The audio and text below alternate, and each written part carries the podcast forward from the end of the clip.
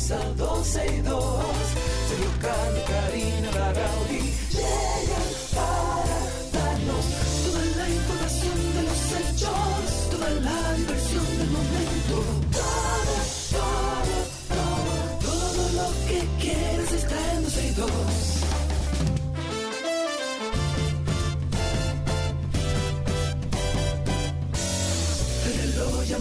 Marcado las 12, ya comienza 12 y 2. Sergio y Karina Larrauri llegan para darnos toda la información de los hechos, toda la diversión del momento. Todo,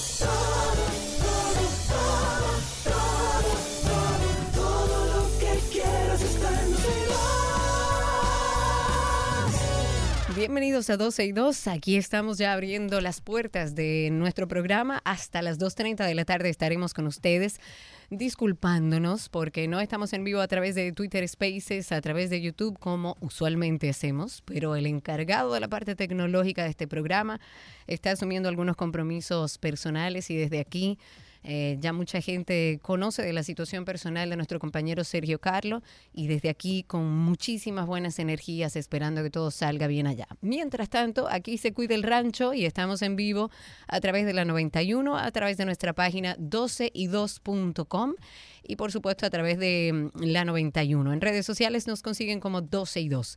Iniciando el programa, hablemos de un informe de la OPS que dice que el riesgo del cólera en la isla completa, léase República Dominicana y Haití, es muy alto. Este organismo internacional tomó como parámetros la magnitud y la amplia dispersión de la enfermedad en Haití unido por supuesto a su compleja crisis humanitaria. Y a esto también se le suma los limitados recursos para el control de, de cólera y de flujo migratorio constante hacia nuestro país, hacia República Dominicana por parte de, los haitianos, que ayer informó eh, de dos nuevos casos de esta enfermedad. Hasta el 4 de diciembre en Haití se han confirmado 1.177 casos de cólera, hay 13.454 casos sospechosos y 281 muertes. Gran parte de Haití como sabemos, se enfrenta a una creciente inseguridad alimentaria, los niños con desnutrición aguda y tienen al menos tres veces más probabilidades de morir de cólera. Esta es una información que comparte y hace pública la OPS en relación al tema cólera que estábamos hablando en el día de ayer. Muchas, muchas personas preguntando, bueno, ¿cuál es la realidad de República Dominicana? Luego de haber confirmado hasta el día de hoy, si mal no recuerdo, dos casos de cólera en nuestro país. Bueno, tres, porque hay una menor de edad también que eh, fue confirmada con cólera. A estar pendiente de esta información estaremos nosotros tratando a través de nuestra doctora Yori Roque de apuntar a informaciones certeras para que tomen en cuenta. También el plan piloto de movilidad escolar que va a implementar el Ministerio de Educación, que a mí la verdad desde el inicio me encantó. Esto es un proyecto que va a iniciar en enero y va a ser en Monteplata, en La Victoria y Jaina. Tienen unos 50 autobuses y posteriormente la idea es extenderlo a otros distritos y regionales escolares. El ministro Ángel Hernández dijo que los autobuses de la OMSA, eh, que el MINER asume mediante un convenio que firmaron ambas instituciones, este tema de la movilidad escolar. La OMSA va a reclutar, va a seleccionar y va a capacitar a los choferes y a todo el personal de la movilidad es escolar y qué bueno eh, ojalá y dentro de esa reclutación, pero también la selección y capacitación esté de la mano con el Ministerio de Educación, que son los que manejan eh, cuáles son las condiciones eh, específicas para que esos niños que van a ser trasladados pues tengan todo lo que necesitan. Los transportes escolares deben estar pintados de un único color amarillo reflectante o iluminado. Tiene que tener ribetes y tiene que tener inscripciones distintivas de cada empresa además de poseer dispositivos de geolocalización, o sea, GPS, que me parece extraordinario, es una forma de que nos ayudemos con la tecnología para salvaguardar también la seguridad de nuestros niños. En las puertas debe tener barras para facilitar las operaciones de subida y bajada. Y el ministerio va a adquirir a partir del próximo año, y qué bueno, autobuses eléctricos que se empezarán también a implementar eh, a través del Ministerio de Educación con este tema del plan de movilidad escolar. Yo creo que es un paso de avance que hemos dado enorme en torno a todas aquellas empresas o particulares que se dedicaban a, mm, trasladar a los niños y en este caso también un servicio que se ofrece desde el gobierno y que tiene un altísimo valor. Antes de seguir con las informaciones, la Oficina Nacional de Meteorología, le hace ONAMET, informó que para el resto de esta semana, específicamente durante la noche y la madrugada, se prevén que las temperaturas disminuyan. Oigan bien, porque yo me voy y no vivo ese frío aquí en la capital. Se va, van a bajar la temperatura aquí en Santo Domingo 19 y 18 grados. No va a bajar, sino que va a llegar a esa temperatura, entre 18 y 19 grados en Santo Domingo, que es un acontecimiento que según el organismo no se registraba a inicios de, diciembre desde hace unos 8, 9, 10 años. Pero tenemos en la línea telefónica a Sadán Font Frías Montero, él es el encargado del Centro de Pronósticos de la UNAMED para que nos hable de este frente frío que tenemos. Bienvenido, muchísimas gracias por estar con nosotros. Así es, muy buenas, gracias y saludos eh, a Sergio, Karina, por el espacio y pues permitirnos también llevar lo que son las informaciones tanto del tiempo como del clima a toda la población en general y, pues especialmente aquí a nuestra tierra, República Dominicana, nuestra querida tierra y también todos esos oyentes que nos están escuchando de cualquier parte del mundo. Gracias de verdad, Sadam, por estar con nosotros. ¿Qué es esto que está pasando? ¿Cómo podemos explicarlo de temperaturas que llegarán a 19 y 18 grados en Santo Domingo? Porque hemos experimentado estas temperaturas en Constanza, en Jarabacoa, en algunos puntos del país. Sin embargo, en Santo Domingo es bastante raro. Sí, así es. Bueno, eh, la, primero quiero empezar diciendo que eh, estamos realmente en lo que es la estación de invierno en, lo que es el globo terráqueo, está en la parte del hemisferio norte, se encuentra en lo que es estación de invierno. Y aunque propiamente la República Dominicana, debido a que es un, vamos a decir, un, país tropical, ubicado pues en la franja tropical, no percibe como tal lo que son eh, este, este marcado, eh, pues, eh, estas marcadas estaciones, especialmente del invierno, sí tenemos lo que es en nosotros una, una temporada, un periodo seco, que realmente sí se caracteriza por lo que son las incursiones de estas masas de aire eh, secas y frías o polares eh, que se desplazan desde las llanuras de, pues especialmente de Estados Unidos y llegan hacia nosotros. Pero actualmente, sí, actualmente lo que tenemos es un viento bien marcado del norte, noreste, producto de una baja o un sistema eh, de baja presión que se encuentra ubicado actualmente en lo que es la parte central del Atlántico Norte y esto pues es que está generando eh, este viento que es bastante eh, fresco y mantiene estas temperaturas agradables. Aparte de que también pues eh, se encuentra generando un mal oleaje de estas personas que viven cerca de la costa pues norte del país especialmente y el noreste pues están percibiendo lo que son pues un oleaje anormal, también producto del gradiente de presión que genera eh, eh, este sistema de baja. Perfecto. ¿Y por qué se dice que esto no había pasado en, en los últimos ocho años? Corrígeme, ocho, nueve años. Sí, lo que pasa es que realmente realmente eh, este sistema que se ha formado hacia el norte es lo que ha mantenido pues este este este marcado flujo de viento del norte que conocemos nosotros los meteorólogos que se caracteriza por ser pues un viento un poco más seco y pues con menos con menor contenido de humedad y por lo cual también al provenir de latitudes más altas o templadas dígase ya latitudes subtropicales y extratropicales son pues un eh, son masas de aire que tienen temperatura pues más más más frescas o más frías, por decirlo de esta forma. Entonces, al tener este, este, este centro de baja al norte y que está, ha estado impulsando ya toda esta semana eh, este viento, pues hemos estado percibiendo desde inicio ya de diciembre estas temperaturas que han estado eh, eh, pues cayendo y que se han estado registrando, inclusive eh, se registraron eh, eh, temperaturas, ya se han registrado temperaturas, especialmente en lo que es la parte del jardín botánico de 17 grados. ¡Wow!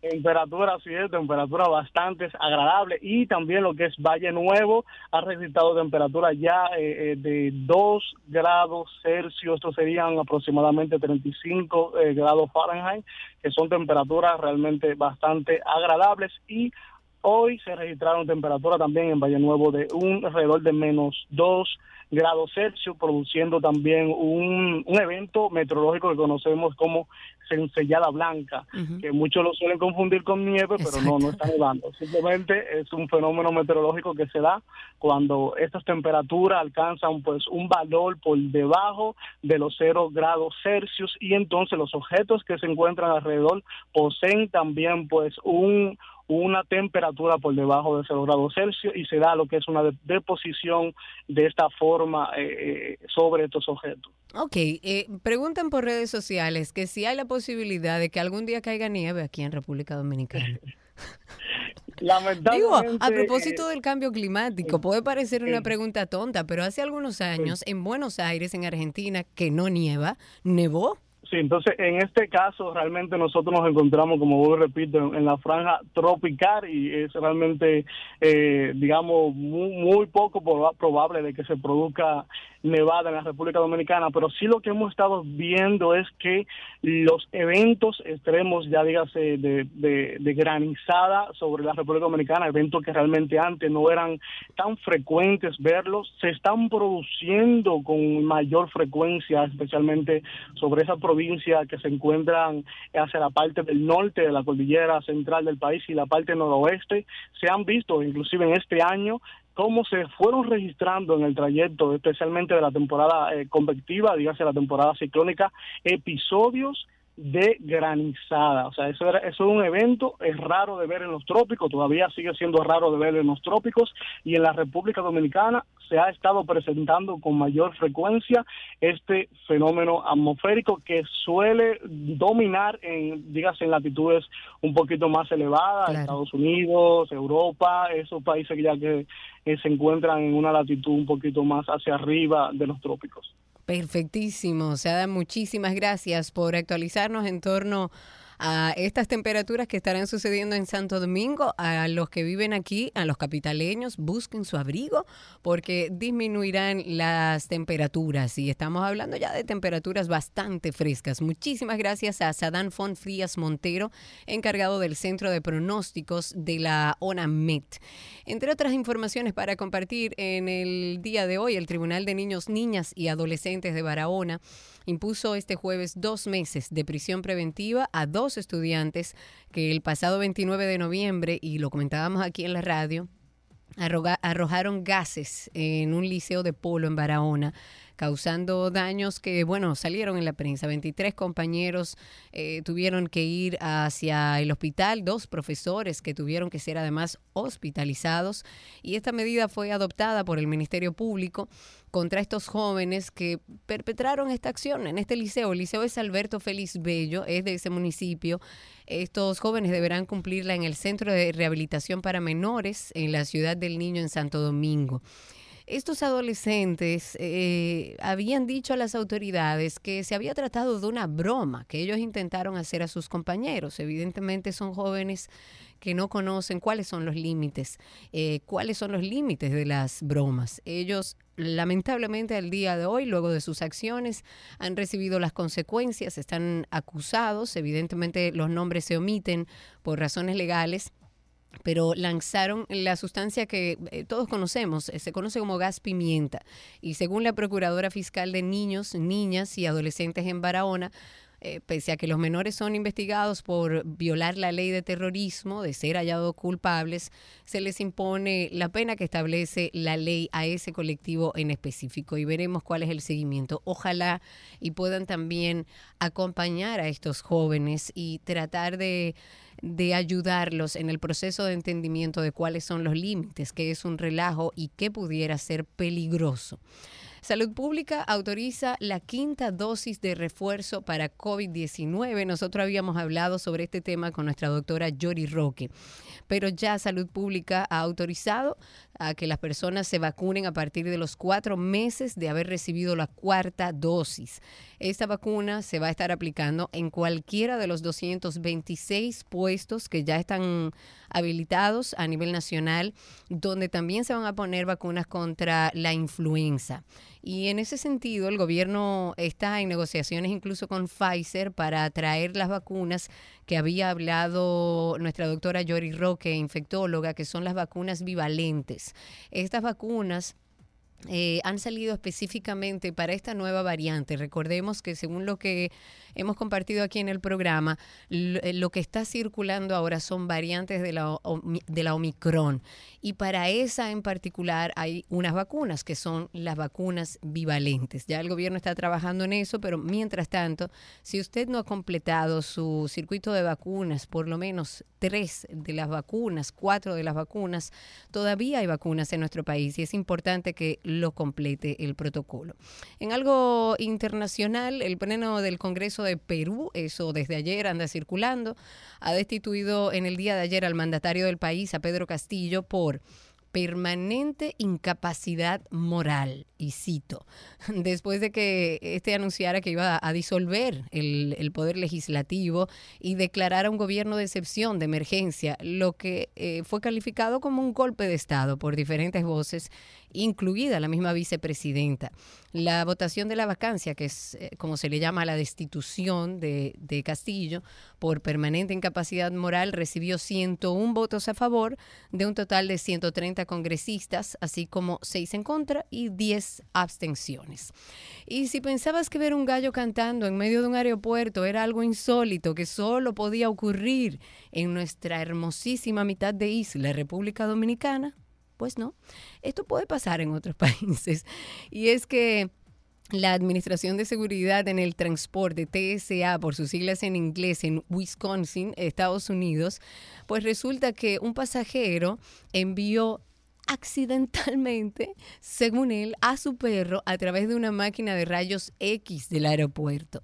La agencia publicó un tuit de la resonancia magnética del aeropuerto, el cual eh, bueno, provocó como pánico, horror entre los defensores de animales en la red social que escribieron mensajes en contra del dueño de, del perro. El perro fue enviado, según él, accidentalmente a través de rayos X. Eso dice el tweet, acompañado de una foto que muestra eh, eh, cómo se ve el rayo X luego de haber pasado por ahí, que es como el contorno de un pequeño cachorro que está metido en la mochila y propiedad de, de este señor que, según él, de este pasajero que, que, iba a tomar un vuelo en el aeropuerto regional del condado de Dane, que supuestamente se le olvidó que él andaba con su perro y entonces lo pasó por los rayos X. Con esa nota hacia arriba nos quedamos en esta parte de apertura de 12 y 2. Gracias a todos por estar con nosotros y recuerden que hasta las 2.30 de la tarde estamos con ustedes. Bienvenidos. Todo lo que quieres está en 12 y 2.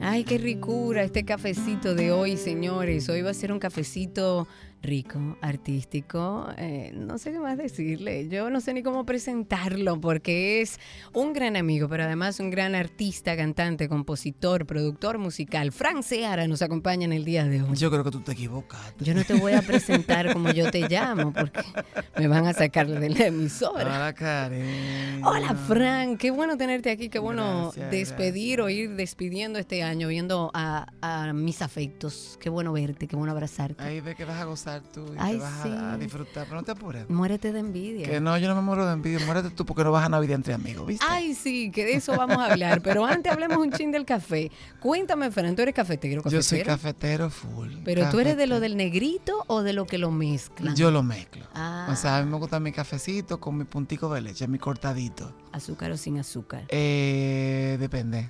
Depende si estás a dieta o no estás a dieta. Exactamente. Ahora que estoy a dieta, obviamente, sin azúcar o con azúcar de dieta. Y tú recuerdas, Fran, porque yo siempre pienso que el café tiene como, e- es como un ritual, pero además es un tema eh, que se hereda. En mi casa era un ritual. Por y quien eso. hacía el café era mi papá.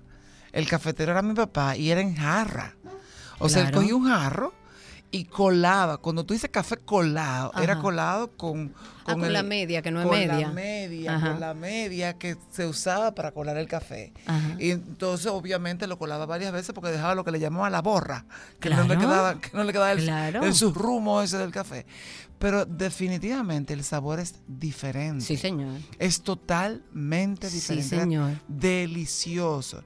Y por eso me, me voy al café de Greca. Ajá. No me gusta el café de máquina. Bueno, si es lo que hay, pues amén, me tomo mi Sí, café claro, de si eso es lo que hay, se bebe. Pero yo quisiera como volver a intentar a probar mi cafecito colado. Tu cafecito colado de Ay, verdad. sí. Y entonces, eh, de chiquito, quien te introdujo ese amor por Mi el papá, café fue tu padre papá, definitivamente.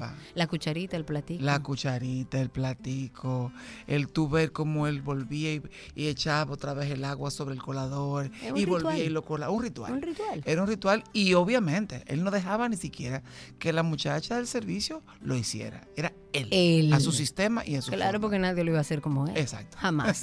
Hablemos un poco entonces, Fran, de lo que está pasando contigo de Navidad entre amigos, que es como una especie de clásico. Ya esto pasa todos los años, Mira, se llena, la gente lo adora y lo espera. Definitivamente, yo creo que la gente está ansiosa porque las cosas comiencen a, a fluir y están fluyendo. Sí. Pero también hay eh, lo que yo digo que un empuje de todo el mundo al mismo tiempo de que las cosas pasen. Tú sales a las calles y no solamente por los tapones, tú te encuentras todos los sitios llenos porque la gente Sí. necesita salir, Sí, necesita señor. darse el abrazo. El abrazo, el afecto, el beso que tanto faltó por tanto tiempo. Obviamente Navidad entre amigos es un lugar especial que Dios me bendijo con ese proyecto desde hace más de 11 años. 11 años ya. 11 Fran. años Wow. cumplimos. En el 2019 yo lo paré con el cuento de que, bueno, mira, ya, yo creo como que ya la gente se va a cansar. No. Y me hicieron un boicot, una huelga. Y a partir de ahí, cuando dije, no, ya no hay más, que no me lo creyeron, obviamente, vino la pandemia. Y entonces la pandemia paralizó muchas cosas de la música. Sobre todo Paradójicamente, de la música. pero paradójicamente la música es un arma poderosa antiestrés. Y cuando la gente creía que los artistas íbamos a desaparecer en tu casa, trancado con la pandemia, tú tenías que o ver una película, o escuchar O una buena música, música. o ver un concierto, o leer un libro, todo con las artes. Eh, Por eso, yo tengo, incluso escribí algo eh, en medio de la pandemia, o cuando estábamos saliendo de la pandemia, que yo decía, gracias a los artistas que me mantuvieron cuerda. Mira, Porque, señores, no tan, tan. bueno, no tanto, pero ya es un tema de fábrica. Hay cosas que uno no puede pelear con eso.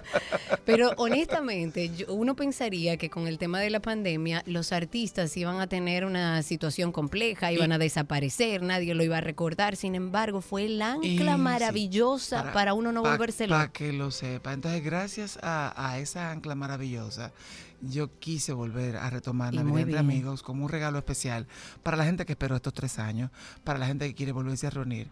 Y obviamente le agradezco tanto a tantos amigos, no solamente al público que asiste, sino sobre todo a los amigos que me acompañan. Claro, hasta yo he estado ahí. ¿Tú supiste? Tú supiste. Tú cantaste, tú cantaste en una de entre Porque amigos. entre amigos, Es más, tú deberías suspender ese viaje No, para que vaya el lunes que no, viene. muchacho, el estrés que yo cogí ahí entre estos cantantes, porque no era que eran muchachitos que iban a cantar, entre aquellos Es que, cantantes. oye lo que pasa en Navidad amigos, tú estás equivocada en ese punto. El disfrute y lo que sale del alma se la transmite energía. en la voz. Sí, yo estoy de acuerdo. Y la gente lo adquiere, lo recibe, lo goza, porque no es un concierto que tú vas a ver a un artista, es una parranda navideña, Ujú. es una fiesta, es un bonche, es, Doy es- fe y es testimonio. un compartir entre el público y los artistas. Tengo una orquesta de 15 músicos dirigida por Pim Bien San. Eso hace que Pero cualquiera este año creció. pueda pasar por ahí. No siempre ha sido la- ¿Siempre ha sido así? Siempre ha sido así. Ah, mira vos. Siempre ha sido así. Este año ya me acompañó el primer lunes Manny Cruz, Adalgisa Pantaleón, Qué bello. Daniel Santa Cruz, Nairobi Wow. Duarte. Aquello fue una noche mágica. Claro. Y yo creo que la que viene, que es el día 12, va a ser todavía mejor. Está- ¿Quiénes están ahí contigo? ¿Cuáles tú, amigos? comienzo con Charitín. ¡Ay, padre amado! Eso no se puede uno perder. Maridali Hernández. Ajá. Está Quinito Méndez. Ay, ay, ay. Charlín Ortiz, José Guillermo, Kiko y Mariela, Ay, mercado de junta. 440. Sí, claro. O sea que ya tú te puedes imaginar todo lo que va a pasar. Qué buena esa noche. Ok, vamos a recordarle a la gente dónde es, a partir de qué hora, dónde adquieren sus Escenario entradas. 360, todos los lunes de diciembre, a partir de las 8 y media de la noche. Usted puede reservar sus mesas. Hay mesas special guest, hay mesas VIP. Que lo bueno del asunto, que aparte que el sitio es céntrico, Sí, súper. cómodo, Parqueo. buen parqueo, hay una seguridad Claro, única. espectacular. Usted va con su boleta. Tú compras tu boleta en Huepatique o en Jumbo, en Supermercado Nacional, o allá mismo en escenario. Y no tiene que llevar cartera, porque con la boleta te incluye el open bar y la picadera. ¡Wow! Pero si usted no quiere beber, usted tiene unos asientos atrás que también le puede comprar. Como o sea, se lo estamos poniendo cómodo. Cómodo. para que no falte. Porque la idea es ir a disfrutar. Les recomiendo que las compren ya, Sí. porque a partir de los jueves se vuelve una locura. De jueves a luna se vuelve una locura. Se venden todas juntas. Pero una locura que yo no te puedo explicar. Entonces la gente llama y, y cuando me llama ya no tengo la capacidad, Claro. de, de- por seguridad, de darle espacios. Claro. Y como son los espacios están ya eh, eh, no, prediseñados y divididos, claro. Y la gente se puede parar a bailar ahí. Porque La gente no se sienta nunca. Ah, ok. O sea, eso es un bonche para tú gozarte es la para noche que la gente sepa que no es a sentarse como en el Teatro Nacional que No, usted va. no, no, no, es no, a no. disfrutar, es a darle Eh, la a go- a go- apertura. a gozar. siempre a gozar. ¿Dónde la gente, Fran, si quiere ver, bueno, lo que va a ir sucediendo con Navidad entre amigos, puede ir, puede entrar a través de tu cuenta, a lo mejor en Instagram? Sí, sí, sí. En Instagram pueden darse cuenta de todo lo que está pasando, pero yo creo que la mejor información la pueden tener en Huepa Tickets para adquirir sus boletas, para adquirir sus asientos, lo que más les convenga. Perfecto, te quiero. Yo te quiero más. Feliz Navidad. ¿Qué tú me vas a traer? Lo que tú quieras. Ok, mira. De- bueno, depende. Si pierde Argentina, no cuente conmigo. Si gana, te traigo lo que tú quieras. Yo creo que a Argentina le conviene ganar en todos los Yo aspectos. espero, Yo estoy apostando por. Argentina, por supuesto. Más te vale. Sí. Más te vale. Señores, ya ustedes saben que Frank Seara está como de costumbre con esta Navidad entre amigos que es una fiesta. De eso se trata Navidad entre amigos. Inició el 5 de diciembre, se estará presentando 16, 19 y 26 de 12, diciembre. 19 y 26. El diantre. 12, 19 y 26. Me equivoqué. La, 12. la edad, la Sí, edad. es un manita, tema de edad. 12. 12, 12, 19 y 26, 8.30 de la noche en escenario 360. Tal como dijo Fran, las boletas están a la venta en Huepa Tickets y en todos los puntos de venta físicamente hablando de CCN, Jumbo, Supermercados Nacional y demás. Amigo, gracias. Gracias, cariño. Lamento no poder estar en esa fiesta. Mm. ¿Por qué tú no haces transmisión en vivo, Fran? Mira, pudiera ser, vamos a ver si el último lo hacemos en vivo. Claro, organiza eso y haz una transmisión en vivo a través de tu cuenta de Instagram y pon la gente a verlo, aunque sea de fuera. Súmate un punto. ¿Viste? Ahí está aquí nuestro cafecito con nuestro queridísimo Frank Seara. Ya regresamos con más.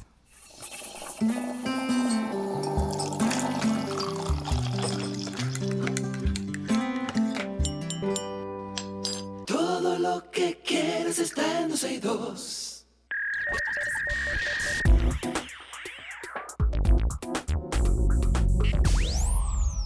Aquí estamos ya en lo mejor de la web y voy a compartir con ustedes una serie de aplicaciones para que los ayuden a cuidarse, pero a cuidarse por dentro. Como estamos finalizando un año, es bueno empezar a encontrar herramientas que nos ayuden a terminar el año bien y que cuando empiece ya tengamos esas herramientas instaladas para poder llevar un año 2023 como más sano, más tranquilo y más también concentrado en, en cosas que tienen que ver con nosotros, pero hacia lo interno. Hay que hacer ese viaje interno, relajarnos, dejar de lado distracciones, problemas del exterior, establecer rutinas diarias para que podamos controlar nuestras eh, emociones. Todo esto es posible al día de hoy desde tu propio teléfono inteligente. Y hoy vamos a compartir cuatro aplicaciones que están eh, enfocadas justamente en eso, en ayudar a las personas emocionalmente. La primera se llama Equilu, con K. Equilu. Y esta es una aplicación que además de ofrecer soluciones fáciles, muy sencillas y prácticas en torno a la alimentación y la actividad física, próximamente estará reforzando su sección de bienestar mental. Van a empezar a incorporar meditaciones guiadas, consejos claves para ayudar a sus usuarios a lograr ese equilibrio, eh, equilibrio mental y emocional que todos buscamos. Se llama, esta se llama igual Tranquilos, porque a través de 12 y 2 en Instagram y en Twitter pueden buscar los nombres y enlaces. Se llama esta Equilu, con K y, e I latina, Equilu. Otra que es eh, más conocida, me parece, hay mucha gente ya que la está utilizando, que se llama Calm. Y, y en este caso es Calm Radio. La música, estábamos hablando fuera de micrófonos, eso tiene grandes efectos sobre la mente, sobre las emociones. Y en eso precisamente es que se basa esta aplicación que se llama Calm Radio. Y es una aplicación que a través de melodías ofrece ayuda para encontrar ese equilibrio perfecto de bienestar. Tienen más de 500 canales de sonidos relajantes, música para dormir, música antiestrés. Bájela, porque esta aplicación en cualquier momento que usted necesite encontrar ese equilibrio va a ayudarle a través de la música a encontrarlo. Otra de las aplicaciones, esta es la tercera que le recomendamos, se llama Remente. Remente. Y es una aplicación que proporciona herramientas para mejorar esas rutinas diarias, porque a veces generar rutinas, generar nuevos hábitos se nos hace difícil e incluso dejar malos hábitos para generar nuevos también nos cuesta. Eh, desaprender para aprender nos cuesta. Y esta aplicación te ayuda a eso, a mejorar rutinas diarias, hábitos, metas, aumentar el bienestar, aumentar la productividad, la motivación y funciona con retos diarios, con ejercicios y hay artículos muy interesantes sobre crecimiento personal e incluso mini cursos para poder dormir mejor, que yo creo que ese es el mal común de esta época. Nadie duerme completamente bien. Se llama Remente. Y la cuarta y última se llama Pacífica. El nombre es fácil de esta, Pacífica. Esta aplicación móvil es un recurso bastante útil para que puedas controlar la ansiedad. Uno de los diagnósticos más predominantes dentro del sector psicológico es justamente el trastorno por ansiedad. Hay muchas personas que, que padecen este trastorno, que luchan todos los días para controlarlo y la existencia de aplicaciones como Pacífica, así se llama la aplicación, puede ayudarte a mejorar eh, eh, eh, tu vida mediante tecnología terapéutica, ya que dispone de principios de terapia cognitivo-conductual que para aquellas personas que manejan ansiedad o que están dentro del trastorno de la ansiedad, la terapia cognitivo-conductual es la que mejor funciona para este tema de la ansiedad. Te ayuda también esta aplicación con relajación, con bienestar, con el fin de que puedas romper ese ciclo de la ansiedad. Gracias a, proporcionar consejos de relajación, de fijación de objetivos. Esta es una aplicación que definitivamente te va a ayudar mucho si has sido diagnosticado con algún trastorno de ansiedad o si estás dentro del trastorno de ansiedad o estás manejando mucho estrés. Eh, también te puede servir. Se llama Pacífica. Estas cuatro opciones pueden encontrarla a través de nuestra cuenta de Instagram y Twitter. Nos encuentra como 12 y 2. Y queríamos también recordarles a propósito de que estamos en fin de año de que pasen por nuestro podcast de Karina y Sergio After Dark. Yo creo que es imprescindible que hablemos sobre salud mental. Debemos todos proponernos para el año 2023 hacer de este tema algo común y que podamos, ya hablando de eso, ya teniendo la información sobre la mesa, poder trabajar para que, llevamos, para que llevemos una vida más plena, más tranquila y más en conciencia de lo que vivimos y nos pasa. Y dentro de nuestro podcast de Karina y Sergio After Dark hay muchísima información, más de 70 capítulos y episodios donde hablamos sobre temas de salud mental y sobre bienestar. El último que se estrenó a través de la plataforma de 12 de perdón de eh, After Dark habla sobre la mujer maltratada, pero habla sobre la emocionalidad de esta mujer que muchas veces es incomprendida o revictimizada porque desde fuera dice, bueno, pero que deje ese hombre y ya. Pero es un poco más complejo que eso y es bueno aprender sobre eso. Las emociones de una mujer maltratada, en principio ella no las conoce, no se da cuenta, no es consciente. Muchos entienden que la violencia solo es física, pero los insultos son violencia. No te pongas esto, no te pongas aquello, no te maquilles, no quiero que te juntes con esa amiga tuya, tú no puedes trabajar, yo te lo doy todo. ¿Cómo yo sé que estoy siendo violentada, que estoy viviendo en el dolor? Inmediatamente entro a una relación y cedo a algo que mi pareja quiere, pero yo no quiero, señores, lo que sea. Inmediatamente, la primera vez que usted cede a esto, usted se está postergando. Ya sea de la mano de un especialista, de un terapeuta, buscar refugio quizás en una persona cercana y si es necesario, en las autoridades, porque tenemos que buscar la solución que nos garantice estabilidad mental, emocional, y por supuesto nuestra integridad física. Karina y Sergio, After Dark.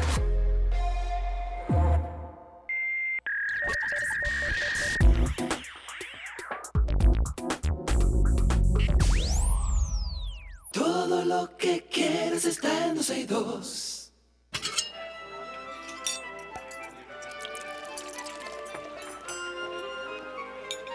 Hola, la me oui, je mange comida de Gabriela Pasquez Bonici. Me oui. Hola, Gaby. Me oui, ¿cómo estás? Todo bien por aquí. La romana, ¿cómo anda? Muy bien, estuvo lloviendo un poquito, ahora está el sol, el clima muy agradable. ¿Cómo está, abuela? Muy bien. Muy bien, muy bonito también. Ya Por saben ustedes. Unos minutitos extra. Exacto, tranquila. Ya ustedes saben que Vuela está ahí en Altos de Chabón. Si quieren ir a vivir una mañana linda con un desayuno espectacular o si quieren ir a un brunch o a almorzar o a lo que ustedes quieran, vayan y siéntense ahí que van a vivir ese lugar que ha creado Gaby que es extraordinario. Lo único malo que tiene eso es que a los capitaleños nos queda lejos. A todo relativo. Claro que sí. Querida Gaby, estás con nosotros para seguir con esta semana de ensaladas navideñas. Hoy, ¿qué preparamos? Uy, vamos a hacer una ensalada de cuscús con frutos secos que para mí es sumamente deliciosa, es elegante, es lindísima, pega con todo, es fácil de hacer, tiene unas combinaciones de crujiente, de, de mm, dulce, ácido, muy, muy especial. Así que ya van a ver qué linda cuando suba la, la el post, van a ver qué linda cómo queda. Y trabajar con cuscús tradicional es sumamente fácil porque tiene la, la ventaja que el cuscús tradicional, el que parece como un trigo, solo se hidrata. Sí. Y eso no hay forma de que te quede mal. No, no hay manera. Si a mí no me queda mal. les recomiendo que lo utilicen como base de hacer muchas cosas, porque yo, por ejemplo, preparo en casa, lo tengo en nevera y algunas veces eh, hago una mezcla de, ponte tu pepino con tomate y se le hace una vinagreta, se le eh, agrega cuscús y ya tú tienes otra cosa. Claro. O sea, otra ensalada, otra, y es divino, va súper bien con carnes, solo es espectacular. Y puede ser tanto dulce como frío, como salado, y frío y caliente. Así O mismo. sea que si no le han dado la oportunidad, O a temperatura, por favor, Gaby. O a temperatura. Como me gusta a mí. Entonces, esta ensalada de cuscús con frutos secos va a necesitar una taza de cuscús tradicional, e igualmente una taza de agua caliente, a la que le vamos a agregar un cuarto de cucharadita de sal. Una cebolla blanca picada es opcional, pero le va muy bien. Media taza de pasas eh, puede ser rubias y morenas, que a- de forma visual queda muy lindo. Media taza de cranberries secos, media taza de uvas sin semillas cortadas en cuatro la uva, media zanahoria rallada por el lado fino, media taza de repollo morado, que estuvimos hablando en días pasados, lo rico que es, eh, o puede también utilizar radicchio, que es un poquito más, es amargo, pero es muy rico. Igualmente picadito fino.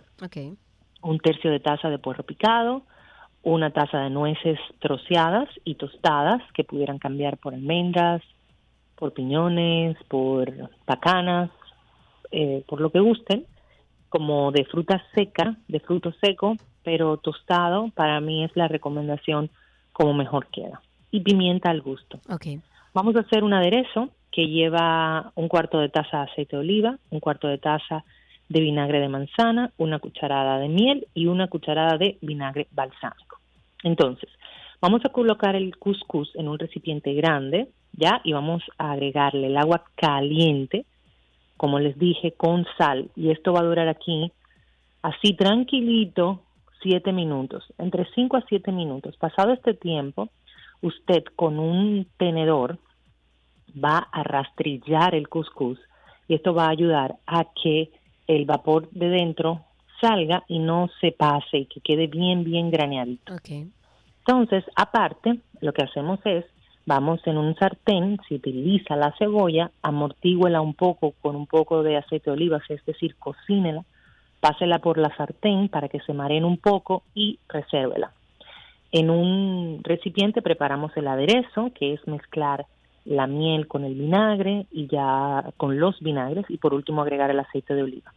Entonces, en otro recipiente vamos a mezclar las frutas secas, es decir, las pasas, los cranberries, con la uva, la zanahoria, el repollo y vamos a agregarle el aderezo.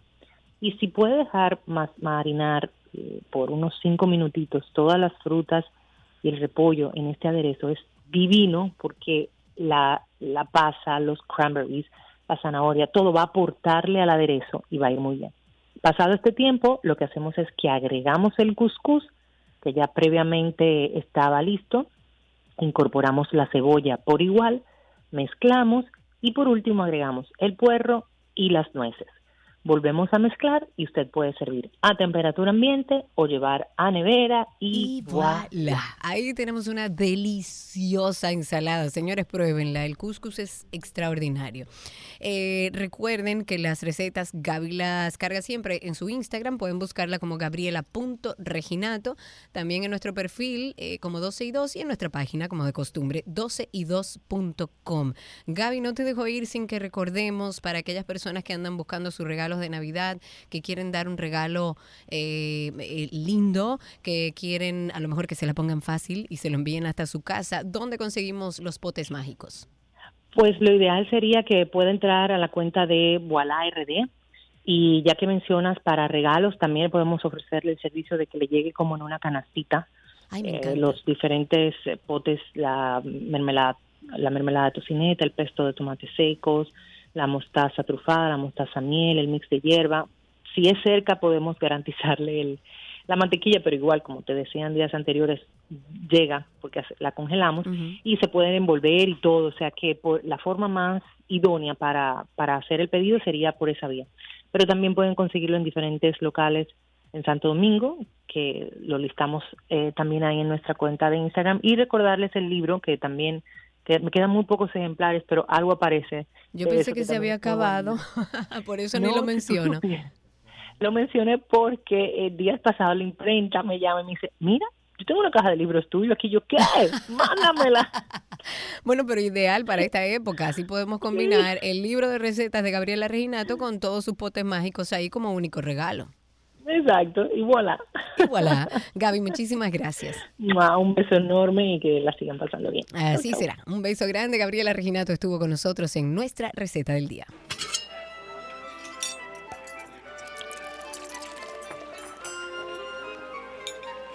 Todo lo que quieres está en 12 y 2.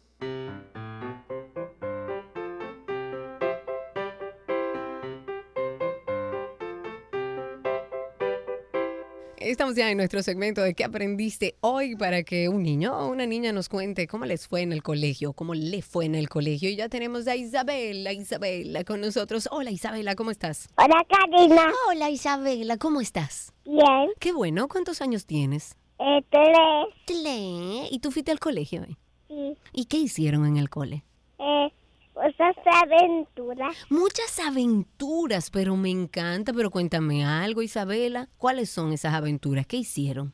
Eh, muchas actividades. Muy bien. ¿Y, y tú estás eh, haciendo lo de la actividad de Navidad del cole? ¿Tú vas a cantar o hacer algo? Eh, que estaba tocando instrumento. Estudiando instrumento. ¿Cuál instrumento? ¿Un instrumento musical? Eh, sí. Ay, Dios mío, pero son tres años de verdad que tú Una tienes. maraca. Una maraca, me encanta la maraca y bailaste y todo, me imagino, ¿verdad? Sí. Ah, me encanta. Tú tienes como tres años como para 16, ¿verdad, Isabela? Sí. Sí, me consta que así es, Isabela. Muchísimas gracias por llamar. Aquí tenemos regalitos para ti en ¿Qué aprendiste hoy?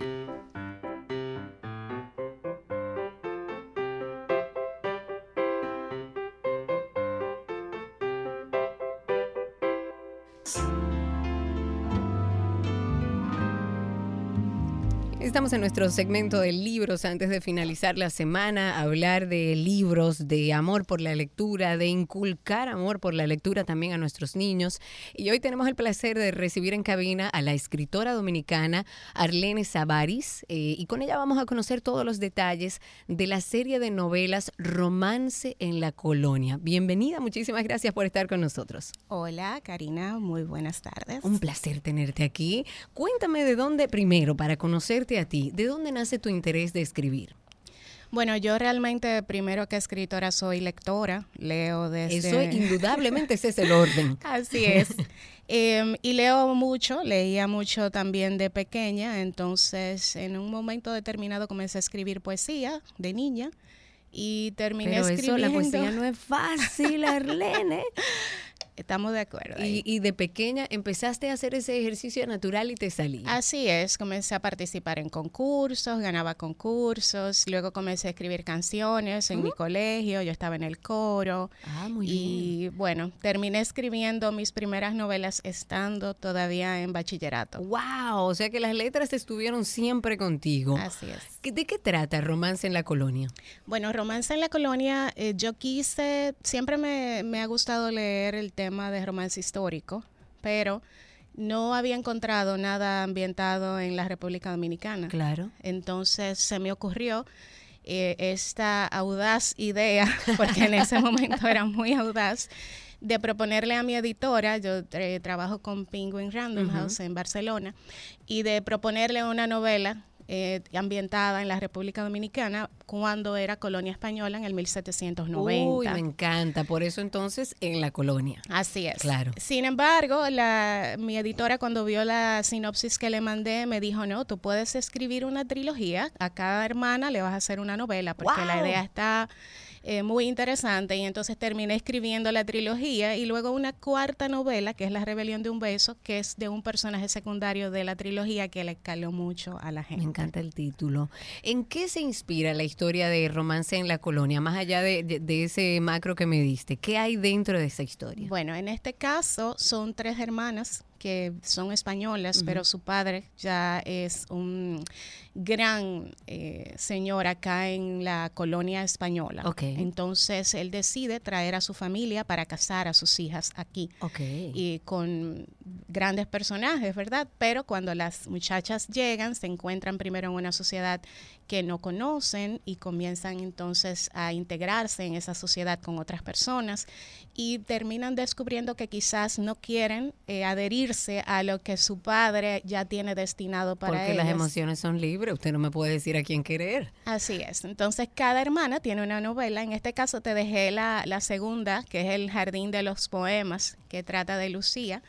Em, en, en cada historia, cada una de las hermanas se va a enfrentar a un desafío distinto. Eh, quise reflejar no solamente la vida de la mujer cotidiana en nuestra en esta época en nuestra eh, isla sino también cómo siempre han existido personas que van más allá de lo que la sociedad impone Que me hace recordar a las hermanas Mirabal, por ejemplo. por ejemplo Tengo aquí el libro en la mano y, y es bueno como decirle a la gente, cada uno de estos libros tiene, y veo aquí que este es el romance en la colonia 2, o sea, me imagino que están enumerados 1, 2, 3 para que la gente tenga. Así es. Ok, perfecto. ¿Dónde podemos conseguir estos libros? Todos eh, mis libros, todas mis novelas están disponibles en Amazon, Ah, tanto genial. en amazon.com como en amazon.es eh, de España. En el caso de España se pueden comprar de manera física también eh, y están disponibles en todas las plataformas digitales, en todas. ¿Audiolibros? Eh, todavía no tenemos audiolibros. Pero están trabajando en eso. Así es. Y si no, aquí hay una voz feliz de la vida. Qué bueno conocer escritoras dominicanas que hablan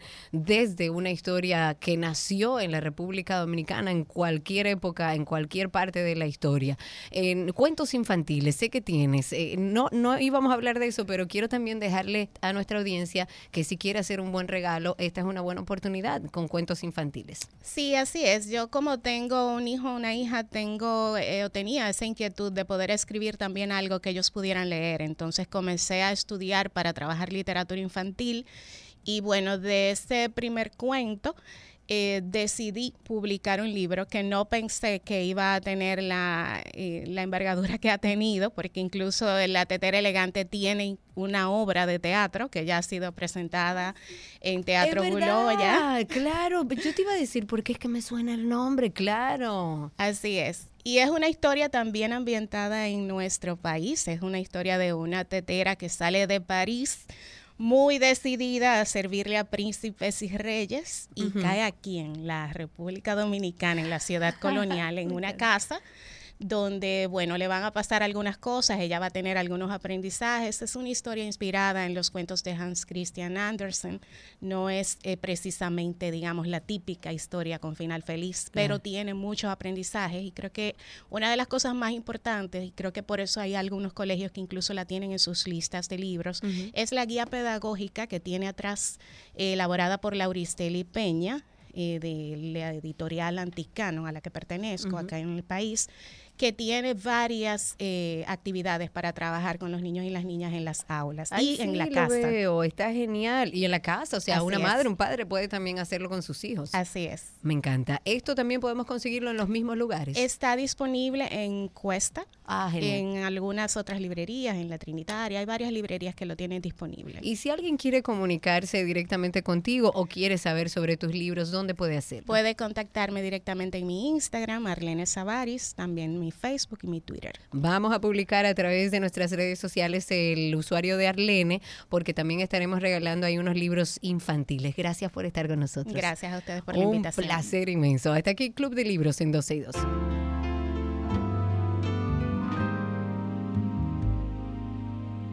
Todo lo que quieres está en 12 y 2.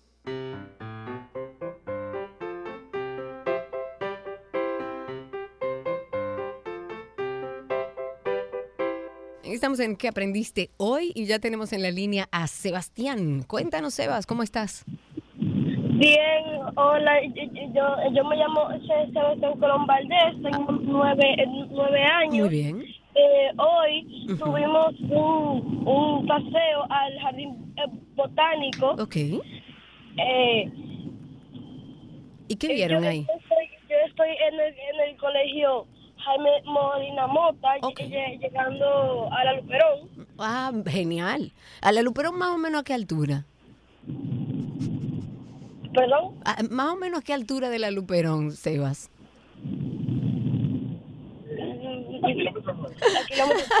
Un relajo, Sebas. Mira, Sebas, y cuéntame qué viste en el jardín botánico. ¿Aprendieron algo? ¿Flores? ¿Árboles? ¿Qué aprendiste de la naturaleza? Nos fueron explicando por todo el, el viaje sobre las matas y, y, las- y las aves, sobre los manglares y, y las zonas secas. Wow, me encanta. Pero tú eres buen estudiante, Sebas. Sí. Sí, se nota. ¿Y cuál es tu materia favorita? Matemáticas. Ah, claro. ¿Y, y, y- cuál es de, de la matemática, qué es lo que más difícil se te ha hecho este año? En la división Ah, y si yo te digo 6 entre 2. 3. Muy bien. Aquí tenemos regalitos para ti, Sebas. Muchísimas gracias por llamarnos y comentarnos, eh, pero de una manera muy detallada, todo lo que sucedió en tu vida. Me alegro que por ahí por la Luperón llegas a tu colegio todos los días. Un abrazo grande para ti y aquí tenemos regalitos.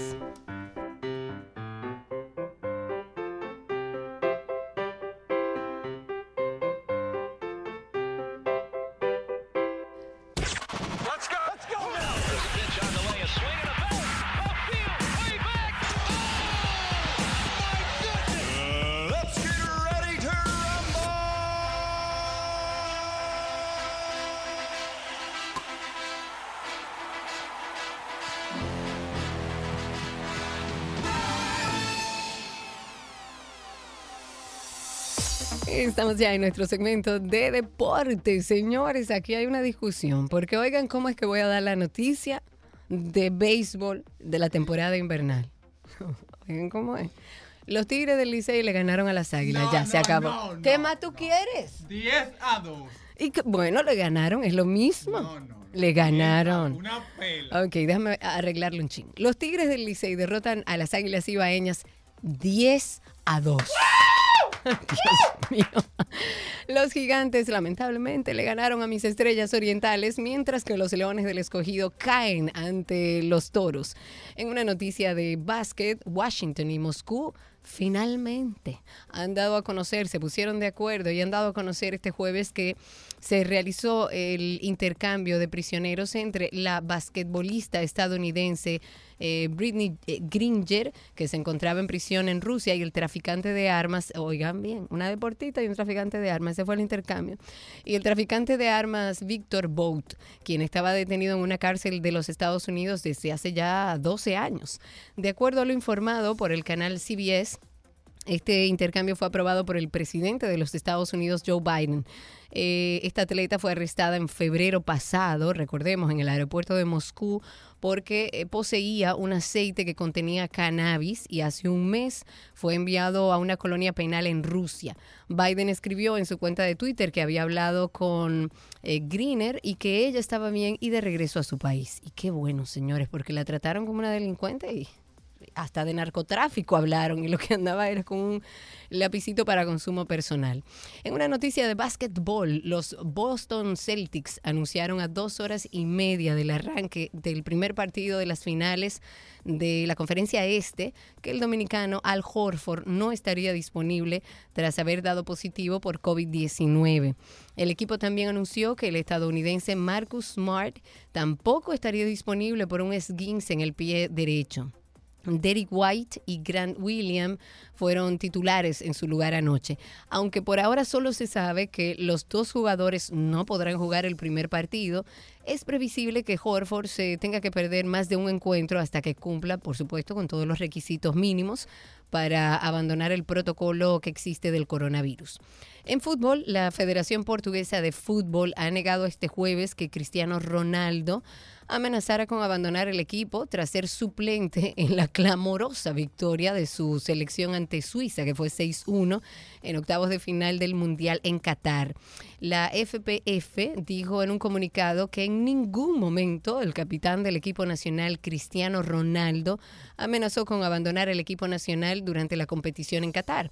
Este desmentido se produce como respuesta a un artículo del diario deportivo portugués que se llama Récord, que escribe este jueves que Cristiano Ro- Ronaldo amenazó con marcharse. Y finalmente en boxeo, Cuba, una potencia mundial en boxeo, autorizó a las mujeres a subir al ring tras décadas de prohibición y espera llevar su primera escuadra femenina a los Juegos Centroamericanos de San Salvador para el año 2023.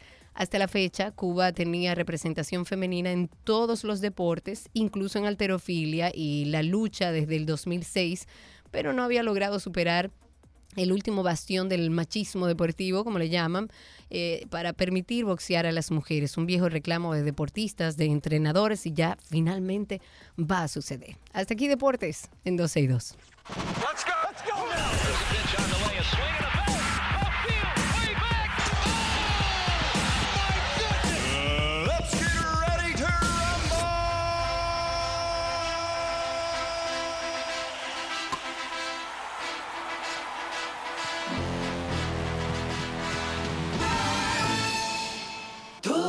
que quieres está en 12 y 2.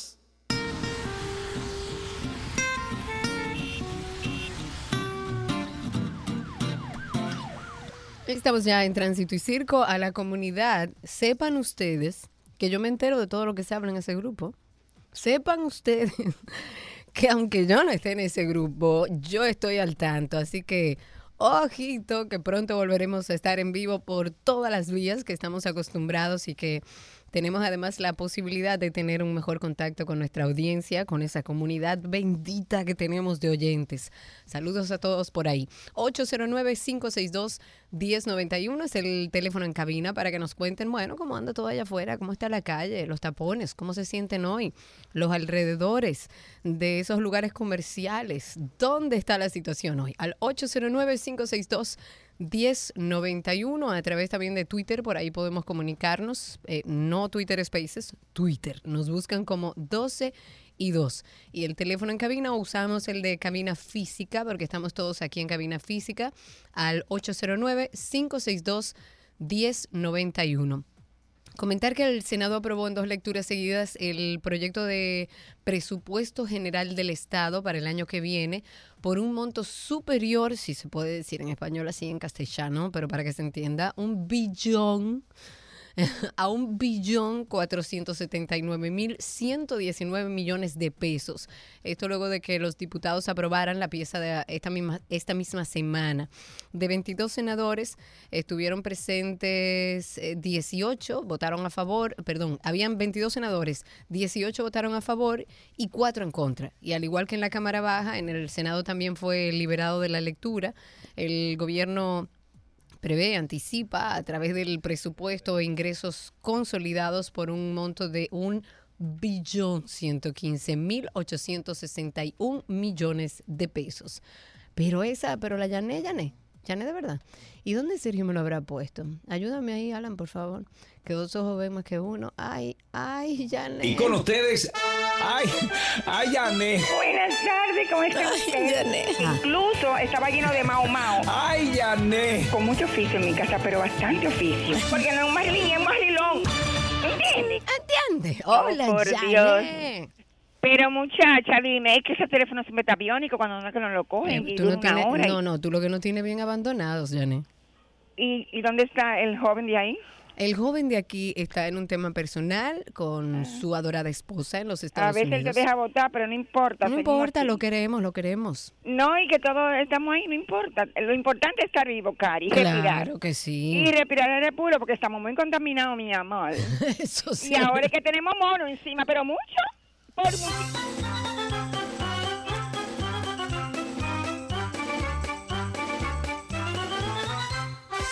Ay, Janet, señores, ese gran personaje de nuestra audiencia. Un abrazo, Janet. Pueden llamar al 809-562-1091. Es el teléfono aquí en cabina. El Estado Dominicano vendió dos, en 298 millones de pesos los terrenos donde actualmente funciona el centro de retención de vehículos conocido por todos como el Canódromo El Coco. Eso está aquí en el Distrito Nacional. Es una venta que ocurrió en octubre del año pasado. Se hizo a través del Banco Central a una empresa de desarrollo inmobiliario que fue creada en el 2000 y en la que sigue como socio el actual ministro de Vivienda, Hábitat y Edificaciones. Esto es una información que anda circulando de la venta que la dio el Banco Central, como le decía, y que comentó y que un medio impreso local ha dado seguimiento. Y aunque el título está a nombre del banco, en 1997 el entonces presidente de la República, Leonel Fernández, emitió un decreto. El decreto era el 402-97 con el que declaraba de utilidad pública e interés social la adquisición por el Estado Dominicano de una porción de terreno con un área de 154.218 metros cuadrados o 154.218 metros cuadrados. Es así. Correctamente es 154.218 metros cuadrados dentro del ámbito de esa parcela del distrito catastral, del Distrito Nacional y todas sus mejoras. Luego, para el año 2006, Fernández, eh, Leonel Fernández, el expresidente, vuelve a emitir otro decreto con el que derogaba el primero sin detallar razones. O sea, para que ustedes entiendan, esto que hoy anda circulando en todos los medios de comunicación llama la atención porque se había hecho este cambio para el 97. Leonel Fernández como presidente emite este decreto, declara el canódromo como de utilidad pública y de interés social y luego para el año 2006 entonces vuelve a emitir un decreto diciendo que no, que lo que él había dicho antes, que eso era de utilidad pública, no es así. Ya no iba a ser así, pero no se dieron detalles.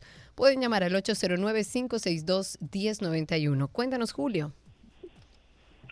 Sí, buenas tardes, Karina. Bienvenido. Eh, tengo una tengo una sugerencia y una queja. Eh, yo vivo en Santo Domingo Oeste.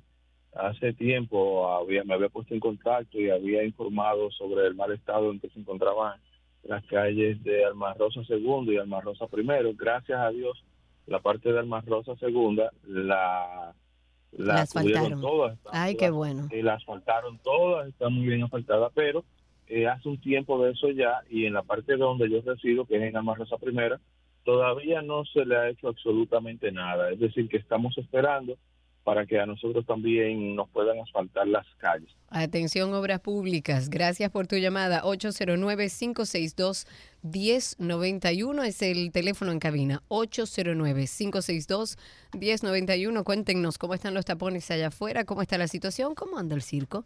Hay fiscales de varias dependencias judiciales que se han quejado de las decisiones de algunos jueces. Y yo creo que el país se ha quejado del manejo de algunos jueces, incluyéndome. Pero en este caso, porque han impuesto medidas menos gravosas como la garantía económica y hasta libertad pura y simple a favor de imputados que están involucrados en casos muy graves. Una investigación que fue pre- presentada por el programa El Informe de la periodista Alicia Ortega tiene y recoge estos testimonios de fiscales que ellos alertaron la facilidad con la que algunos procesados logran seguir el proceso judicial pese a que se trate de acusaciones de- por muertes violentas, sicariato, tiroteos indiscriminados, secuestros. Y el Poder Judicial contabilizó unas 20 audiencias a jueces en los últimos años denunciados por la Comisión de Irregularidades en sus funciones. Si se ponen a buscar bien ahí, por ahí va a salir cucaracha y de todos. Hablando de jueces. Nuestro amigo Raúl está en la línea. Cuéntanos, Raúl. Buenas tardes, eh, Karina. Bueno, tratando otro temita, pero tiene mucho que ver, eh, es el asunto del Teatro Nacional, donde se va, hay un grupo ahí diciendo que hay que permitir que la gente vaya en, en franela, en tenis. ¿Qué tú opinas sobre eso? ¿Tú no estás de Bueno, acuerdo por lo que veo? ser humano- no es en franela, lo que se ha establecido es que puedan ir en jeans y tenis, que no Bueno, tengan que eh, usar sacos o zapatos de vestir. Nunca se habló de franela. El ser, el ser humano tiende a comportarse de acuerdo a cómo se viste y el Teatro Nacional es un edificio muy bonito y es una sala donde el que va ahí se comporta muy bien. Imagínese que vaya un tigueraje ahí que yo recuerdo que fui una vez a una a uno de los ensayos de la Sinfónica con el maestro Carlos Piantini y tuvo que sacar dos o tres precisamente que andaban así mal vestidos y mal puestos. Bueno, eh, eh, no compartimos opinión, respetamos tu opinión. Yo en el día de ayer comentaba que me parece genial que se aligere el código de vestimien- de vestimenta en el Teatro Nacional. En otros países mucho más desarrollados a nivel de cultura, de teatro, de arte en general, eh, tienen como norma que usted puede entrar como quiera. Ni siquiera es no, que jean o tenis, no, como usted quiera. Yo estaba diciendo que vi el fantasma de la ópera en Nueva York en jeans, en un t-shirt y con las manos llenas de fundas. Y pude entrar al teatro y pude ver mi musical perfectamente bien. Yo entiendo que es una forma de abrir un poco más las puertas de la cultura dominicana, de permitir no solo a un grupo, sino a toda la población a que tenga acceso a la cultura, a los teatros, a todos, al Teatro Nacional, al de Bellas Artes y todos los que están dentro de la Dirección de Cultura. A mí me parece genial genial. El que no se comporte, el que vaya y entienda que, que, que debe romper las reglas estando ahí, bueno, se saca y se irá educando. Ahí tenemos a Estela. Amiga Estela, cuéntanos. Hola Karina, ¿cómo estás? Muy bien.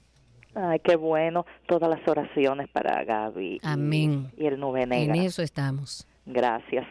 Ayer me quedé corta para retomar el tema de lo que estabas hablando ayer eh, con el asunto de los motoristas. Ay, que ay, tiene- ay. Eso es terrible, lo que se vive en este país con los motoristas. Terrible. Yo creo que me tumbaste la llamada, Alan, sin querer. Estela, puedes volver a llamar al 809-562-1091. Mientras tanto, tenemos ahí a José. Cuéntanos, José. Eh, estoy de acuerdo contigo. Yo fui a ver eh, Cat en Nueva York con mis hijos, vestido como quiera. Como Pero- quiera. Sí, pero hay sitios donde no se va como quiera, porque eso no es un teatro nacional. Y segundo, los motoristas sí, andan todo en vía contraria. Gracias. ¿Y qué dice la DGC? Nada, ¿qué va a decir?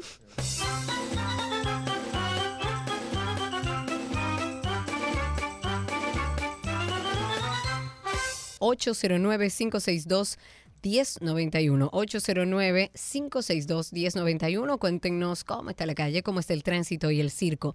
...agentes de la Policía Nacional desmantelaron... ...en el día de ayer... ...una fábrica clandestina de bebidas alcohólicas... ...todavía... Eso está ubicado en el municipio de Navarrete, en Santiago... ...y el informe policial indica que ese centro era operado presuntamente... ...por ciudadanos haitianos... ...quienes emprendieron la huida al notar la presencia de los miembros de la uniformada. 809-562-1091. Ahora sí, Estela, cuéntanos. Ah, hola Karina. No, te iba diciendo, retomando el tema de ayer, que tú hablaste de que tienes un vehículo eléctrico Sí, y te han chocado un par de veces. Ah, sí, los motores, y no hay nada que hacer ahí. Parece que ellos pueden hacer y deshacer lo que quieran aquí. ¿Tú- ¿Ustedes no tienen una sección ahí de un muchacho que va y habla de vehículos? Sí, claro, guía de automóviles. Pregunta, pregúntale a ver si ese vehículo tuyo eléctrico tiene algún dispositivo, por si alguien se le acerca o se le pega, le da un fuetazo en el Me encantaría.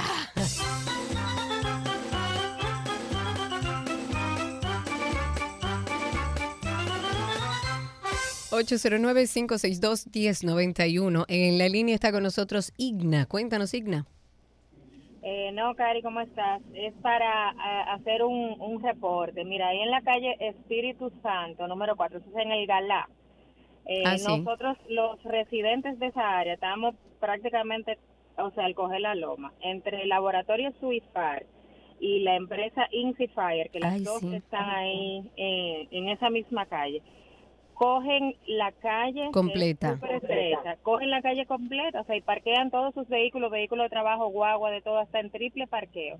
O sea, hay días que uno no puede ni entrar a su casa, literal. O sea, Yo increíble. conozco ese caso y entiendo perfectamente lo que dices porque vivo en la zona o por la zona y paso constantemente por ahí. Y en varias ocasiones he dicho, Dios mío, pero no, no se puede transitar por aquí porque esas empresas, eh, como, la gran mayoría de empresas, de negocios, de restaurantes, no tiene la cantidad de parqueos que requiere para la cantidad de empleados que tiene. Creo que tienen como cuatro o cinco parqueos adelante solamente.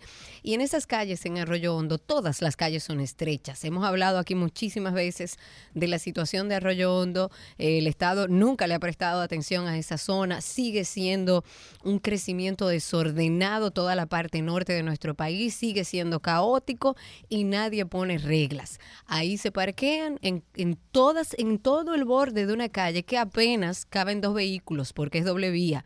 Apenas. Y usted tiene que con paciencia esperar cuando pueda y cómo pueda seguir transitando porque aparentemente ellos son dueños de ese pedazo de calle. JR está en la línea, cuéntanos. Karina, ¿qué tal? A mí me pasó algo extraño, que no sé si felicitar o criticar. Lo voy a compartir. A ver. Resulta que la República de Argentina la están asfaltando completita Sí. y yo vivo y yo vivo ahí. ¿Te va a quejar? Entonces, no, lo que pasa es que lo están asfaltando de 11 de la noche a 5 de la mañana Sí. para evitar el tapón. Claro. Pero ¿qué pasa? Las ventanas de mi casa tiemblan por los camiones y los gredas y yo tengo dos noches sin dormir. Pero tiemblan, Karina, que los vidrios hacen... Pero usted vive sobre la República de Argentina. Yo vivo adentro en un residencial y tiemblan. Te lo digo de verdad. Entonces la pregunta, la, la- tengo una- un tema moral y la pregunta es, ¿felicito o critico? De verdad que no, lo, sé- no sé qué hacer. Mira, yo quisiera recomendarte que, que, que ya que nos están por lo menos asfaltando la Avenida República de Argentina, eh, aguantemos un poquito, yo no creo que tarde mucho, ya está toda una primera vía asfaltada, solamente falta parte de la otra, entiendo que no será mucho. Y vamos a como a respirar, es fin de año y vamos a agradecer, aunque no hay que agradecer porque es con nuestro dinero, pero qué bueno que se dieron cuenta que esa calle había que intervenirla y lo están haciendo. Y lo están haciendo en horario nocturno, que es el ideal. Ahí está Ángel en la línea, cuéntanos Ángel. Ah, buenas tardes, Karina. ¿Cómo te sientes? Muy bien, gracias. Ah, esperando que eh, la esposa de Sergio pues evolucione adecuadamente con la gracia de Dios. Amén, que así sea. Eh, Karina, yo crecí en Bellas Artes y la verdad es que cuando se fueron abriendo las puertas, entre comillas, para el pueblo, comenzaron a verse destruidas las instalaciones de Bellas Artes. Hoy en día la moda incluso es diferente. La gente usa jean, pero se ve más la piel que la tela del jean. Hoy en día la gente anda con los pantalones enseñando la ropa interior como si eso fuera realmente una moda. Entonces, esos países que tú mencionas que son más avanzados, en esos lugares, en esos países hay teatros pequeños como casa de teatro, teatro de bolsillo, etcétera, etcétera, donde la boleta de teatro cuesta menos que en los teatros grandes donde se presenta Cats y otros. Así que es bastante prohibitivo el arte en esos lugares. Pero también el código de vestimenta en esos lugares suele ser un poco más restringido. Yo particularmente no estoy de acuerdo en que se permita que la gente vaya como le dé la gana. Es válido, válido.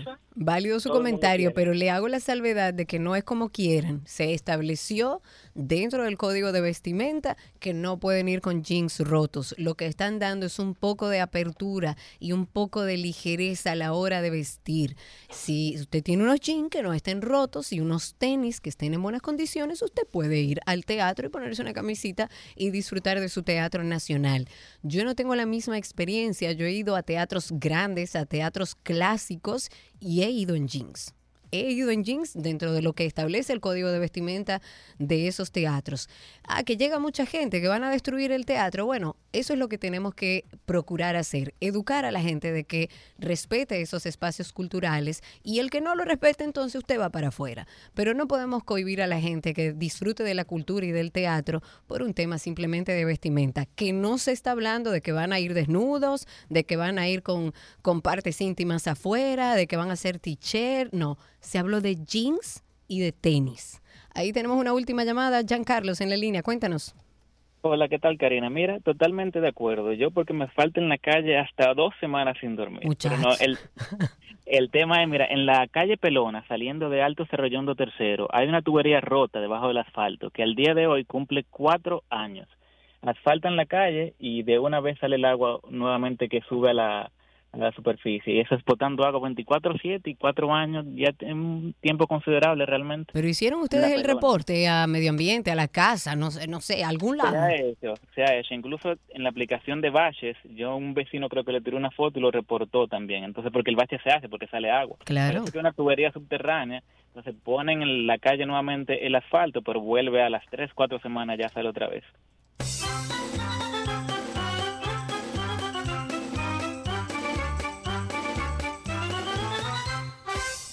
Lo que quieres está en 12 y 2.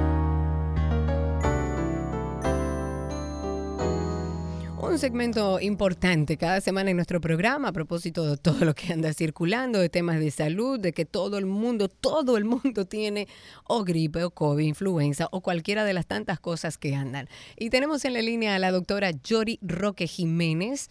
Pueden encontrarla a ella y a todo su equipo en arroba infectoteam. Ella es infectóloga e internista del Hospital Metropolitano de Santiago Holmes y nos trae las últimas actualizaciones del mundo de la medicina. ¿Cómo estás, Doc? Hola, hola Karina, muy bien, gracias a Dios aquí. Qué bueno, como me siempre. alegro. Cuéntame un poco cómo va COVID a mediano plazo, qué es lo que va a pasar con eso. La gente está como asustándose de que vamos a volver para atrás.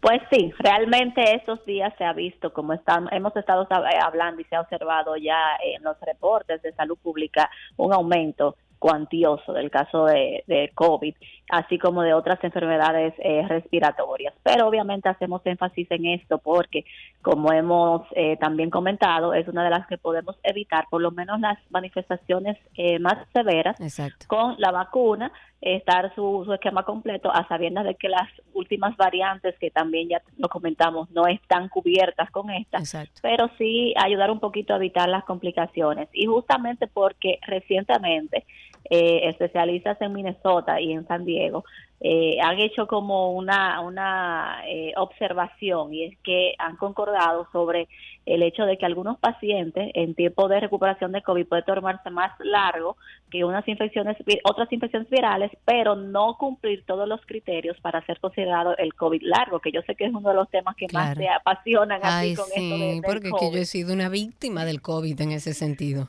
Pues escucha esto entonces, Karina. Mira, específicamente una psiquiatra y especialista en rehabilitación en Minnesota se refiere a pacientes jóvenes que no tienen ninguna enfermedad de base y que no han presentado ni siquiera COVID moderado, muchos de ellos incluso COVID asintomático. Bueno, Eh, yo. eh, en quienes ha sucedido lo siguiente, que luego de completar el tiempo de aislamiento, regresan a su vida normal, sintiéndose bien, o por lo menos eh, dentro de todo mejor, pero una semana después comienzan a notar que esas actividades cotidianas se tornan más pesadas y les requieren mayor esfuerzo. Ese tiempo no concuerda con lo que se considera COVID largo, porque esto, según CDC, se toma de referencia unas cuatro semanas o luego de la infección y la OMS lo define como tres semanas luego del inicio de los síntomas. Entonces, estos pacientes, es lo que ellos están hablando como un COVID intermedio, que son síntomas que incluyen todo lo del COVID largo, menos intensos, no evitan que el paciente continúe sus labores, porque ya sabemos que lo del COVID largo puede hacer que el paciente eh, obviamente se, eh, se siente ya discapacitado de hacer Claro. todas sus labores. Eh, y estos pacientes sí se recuperan más rápidos, en dos a tres semanas, que ya también sabemos que el COVID largo puede durar hasta meses, muchos Sí, meses. es así. Otros especialistas dicen que, que no se trata de una categoría nueva de infección por COVID, como COVID intermedio, COVID medio, sino que es como una continuidad. Pero realmente hay que tener en cuenta porque eh, sentirse bien y después volver como a recaer Eso trae muchas preguntas sobre este virus, sobre todo la posibilidad de que si se podría como tratar de una infección persistente, como ocurre con el herpes o el VIH, y que hacer recurrencias o reactivaciones en determinadas etapas de la vida. Entonces eso ahora se está sonando y se está hablando. Yo necesito que sigamos viendo todas las investigaciones que evidentemente van a seguir avanzando, pero específicamente el, el, lo que deja el COVID con relación a la salud mental. Porque Sí, es que de alguna manera, evidentemente el encierro tiene mucho que ver, pero eh, eh, mundialmente estamos viviendo una situación de salud mental que tiene algo que ver o tendría algo que ver con el COVID. No, y todo lo que se desprende de ahí, porque si bien es cierto que eh, obviamente ya se ha reconocido muchos de esos daños en lo que es la, la salud mental, eh, lo que viene también asociado, porque no solamente ya lo orgánico, sino, por ejemplo, eh, cómo ha aumentado el consumo de alcohol, de Ajá. sustancias ilícitas, Ajá. también o, asociado a lo que es la salud mental y que también entonces afectan como un círculo vicioso otros sistemas y que obviamente hacen que aumenten eh, la incidencia de otras enfermedades y todo eso son problemas de salud pública a raíz de lo que ha sido el COVID. Claro, claro. O sea que tenemos pendiente tú y yo que todo lo que tú consigas relacionado a eso, por favor, mándamelo. Vamos a compartirlo al aire. Porque de hecho hay mucha gente que nos escribe por nuestro proyecto de Karina y Sergio After Dark que dicen es que justo después del COVID yo empecé a presentar síntomas y situaciones de salud mental que yo no le tengo ninguna explicación. Y pero sabemos que esos son procesos de investigación que tomarán años para tener, eh, digamos que respuestas certeras, ¿verdad? Así es, así es. Pasemos entonces ahora a una noticia curiosa. ¿Cómo es eso de que es beneficioso caminar hacia atrás, doctora? Exactamente, una, una noticia que me pareció muy curiosa, pero que realmente cuando me puse a investigar sí tiene mucha mucha base. Es un profesor eh, llamado Jack McNamara, docente de fisiología clínica del ejercicio en la Universidad de East London, en el Reino Unido, que ha hecho unas investigaciones y se refiere a esto, primero recordando que el hecho de mantenernos de pie requiere una coordinación entre nuestros sistemas visual y otro que se llama vestibular, que son las sensaciones vinculadas a los movimientos como dar vuelta, moverse rápido, y el sistema propioceptivo, que es el que se encarga de la conciencia, de saber nosotros dónde estamos parados, o sea, dónde está nuestro cuerpo en el espacio. Entonces sucede que cuando caminamos hacia atrás, nuestros cerebros tardan más en procesar esas demandas adicionales para coordinar estos sistemas y han encontrado que esto trae beneficios para la salud, muchísimos beneficios. Señora, pero- caminar para atrás se ha dicho. Veremos a la gente loca en la calle caminando para atrás. caminando para atrás. Primero, mira, está lo de la mejora de la estabilidad y el equilibrio, lo cual puede ayudar tanto a adultos saludables como a aquellos con osteoartritis de la rodilla. Eh, también el caminar hacia atrás, damos pasos más cortos y más frecuentes, lo que mejora la resistencia de los músculos de la parte inferior de las piernas y reduce la carga sobre las articulaciones. Por otras muchísimas razones, esta técnica también ofrece alivio del dolor para afecciones como eh, uno que se llama fascitis plantar, que Sí, es como claro. un dolor en la Yo planta lo, vi- del yo lo viví durísimo. Bueno, pues esto favorece, además hace que se usen más músculos que sostienen la parte de baja de la columna. Incluso ellos eh, investigaron con el gasto de energía y encontraron que es casi 40% mayor que caminar con la misma velocidad hacia adelante. Wow, O sea, que eso es tiene mucho. muchos beneficios que yo entiendo que, por ejemplo, en, en fisiatría, la- la- las terapias y eso, eh, lo ponen en, en práctica eh, justamente por todos ellos. por el buen resultado. Esta semana, Jory, fue noticia el fallecimiento de la actriz Christy Ali a causa de un cáncer de colon y lo que se habló es que ese diagnóstico eh, eh, fue tardío. ¿Qué cosas debemos tomar en cuenta para hacer un diagnóstico temprano de esta enfermedad? Mira, tal como se hace con otras neoplasias, eh, como por ejemplo el cáncer de mama, vemos muchas muchas propagandas, muchas eh, eh, campañas para prevención del cáncer de mama y asimismo hay varias estrategias que se utilizan para tratar este tema de- del cáncer de colon y que a veces pasamos por alto por la naturaleza de esta enfermedad y por la naturaleza de las estrategias en sí. Y te voy a explicar por qué. Eh, se- se- hay tres cosas principales que se recomiendan tomar en cuenta, que siempre uno tiene que estar pendiente y que muchas veces nosotros no vemos y, o simplemente no le damos importancia. Primero es que la presencia de sangre en las heces, que no haya un motivo aparente. Lo otro es el cambio en la forma de las heces y sentir dolor o hinchazón en la parte inferior del abdomen, como si no estuviera lleno, o, o a veces la gente dice como aventado, la gente que dice comúnmente. Esas son preguntas que rutinariamente uno debe hacerle, uno las hace en el historial clínico, pero eh, adivina, uno a veces la respuesta del paciente es, pero yo no estoy mirando eso, ¿quién está mirando eso? Yo voy al baño y lo bajo y punto. Claro. Entonces es, eh, hay que hacer énfasis, hay que hacer que la, la población sepa realmente que es importante porque eso junto con otros síntomas que pueden presentarse, por ejemplo, la pérdida de peso, cansancio, mareos y otros síntomas intestinales, no necesariamente dice que el que tiene todo eso tiene cáncer de colon, pero sí que debe eh, revisarse si se mantienen por lo menos tres semanas o más.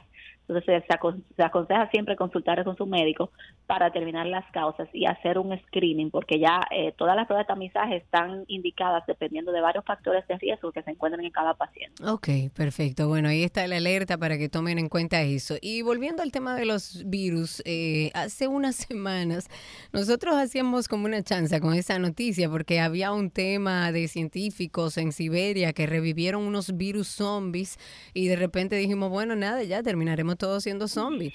Esto no es como riesgoso, ¿qué es lo que realmente ha sucedido como para que la sociedad entienda de qué se habló en esa noticia? Realmente yo vi la noticia, también me la enviaron y, y viendo ya, investigando qué fue lo que sucedió, realmente no es la primera vez que esto sucede, pero sí hay un tema aquí relacionado que también les interesa mucho a ustedes y que hemos tratado, que es lo del calentamiento global. Entonces, Claro. eh, más bien esto es como una consecuencia del calentamiento global, ya que el permafrost, que es el, el suelo allá por esos lugares, eh, se descongela eh, rápidamente, libera materia orgánica que ha estado congelada durante milenios. E, eh, inevitablemente allí podrían encontrarse bacterias y virus, algunos de los cuales aún pueden reproducirse. Y eso fue lo que sucedió.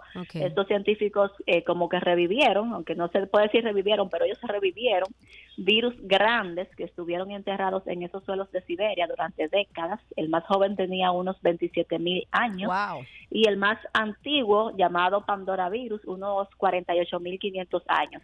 Hasta ahora, para que estemos tranquilos, porque me lo mandaron, ya tú sabes, No, con no, todos los memes, histérico, claro.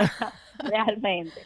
Todos esos virus han sido virus gigantes que no son capaces de infectar a mamíferos ni mucho menos a humanos, pero sí esto llama a la reflexión porque con esto del calentamiento otros patógenos pueden resurgir, incluso en cuerpos, en personas que, que fallecieron de cuadros infecciosos, por ejemplo, se han exhumado cuerpos de personas que murieron a causa de gripe española y que fueron enterrados en los suelos de Alaska y Noruega y estos virus se pudieron secuenciar, no lo pudieron cultivar, pero así pudieran también aparecer otros que sí pudieran replicarse y representar eventualmente un problema de salud. Dios mío, no más nada, no queremos más nada, ya, con lo que tenemos ahora es suficiente. Tenemos suficiente. Ya, suficiente. Yori, muchísimas gracias. Como siempre, un placer para mí. Cuídense Igual, mucho. igual Yori, un abrazo grande. Yori Roque, infectóloga, internista, estaba con nosotros actualizándonos sobre todo lo que tiene que ver con el mundo de la medicina. Ya regresamos.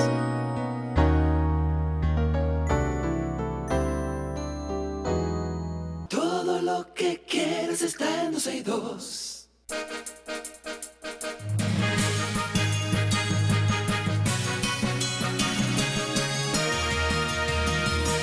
Aquí están las noticias actualizadas, iniciando con el Senado de la República, que aprobó en primera lectura el proyecto de ley que declara a Neiva como capital de la uva. Esto fue propuesta por, propuesto por la senadora de Bauruco, Melania Salvador.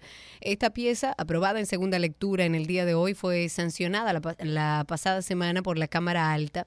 En la iniciativa, la proponente explica que Neiva es el epicentro del cultivo de la uva en la República Dominicana y uno de los pocos lugares característicos de este cultivo en el Caribe. En otra noticia, más de un millón de migrantes se convirtieron en ciudadanos estadounidenses en el periodo fiscal 2022, la mayor cantidad en 15 años. Eso informó en el día de hoy el Servicio de Ciudadanía de Inmigración de los Estados Unidos. Un total de 1.023.200 personas recibieron la ciudadanía de Estados Unidos entre el 1 de octubre del 2021 y el 30 de septiembre del 2022, de los cuales 967.400 adultos hay, según las cifras eh, que entregaron. Es la mayor cantidad de ciudadanos naturalizados en casi 15 años.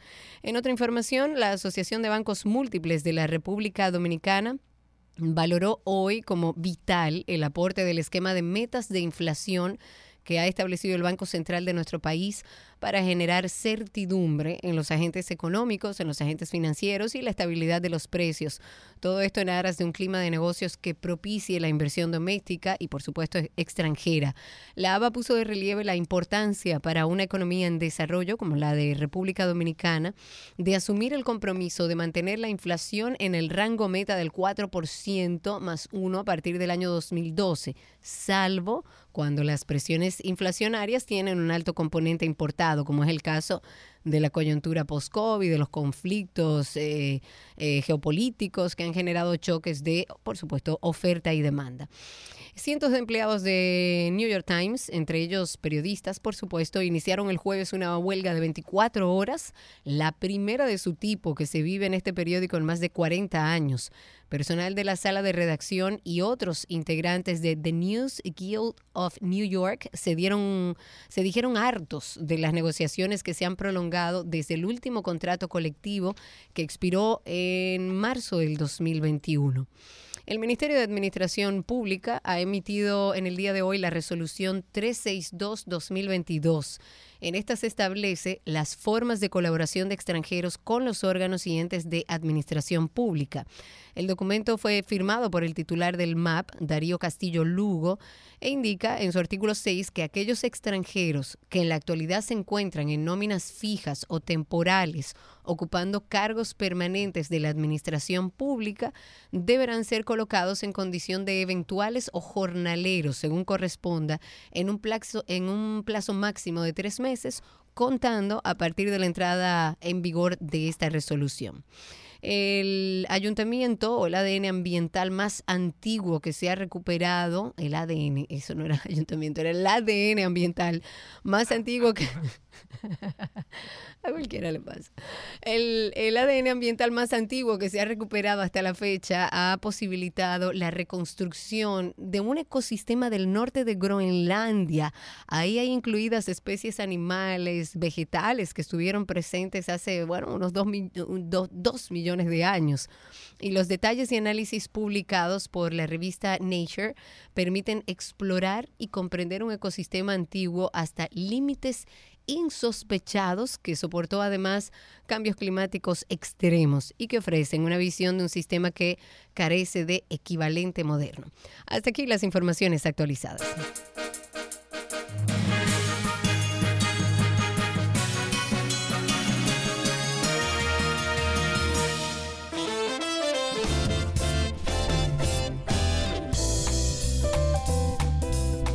Bueno, bueno, ya llegamos al final de 12 y 2. Gracias a todos por acompañarnos, por seguir en contacto con esta familia.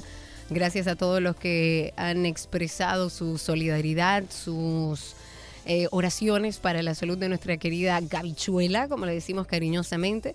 Sergio Carlo, eh, estamos viendo todavía si en el día de mañana se integra o será a partir de la próxima semana. Pero muchísimas gracias a todos los que han estado atentos por la salud de la esposa de nuestro querido Sergio Carlos. Mañana nos encontramos en este mismo dial a las 12 del mediodía. Chau, chau. Pásenla bien.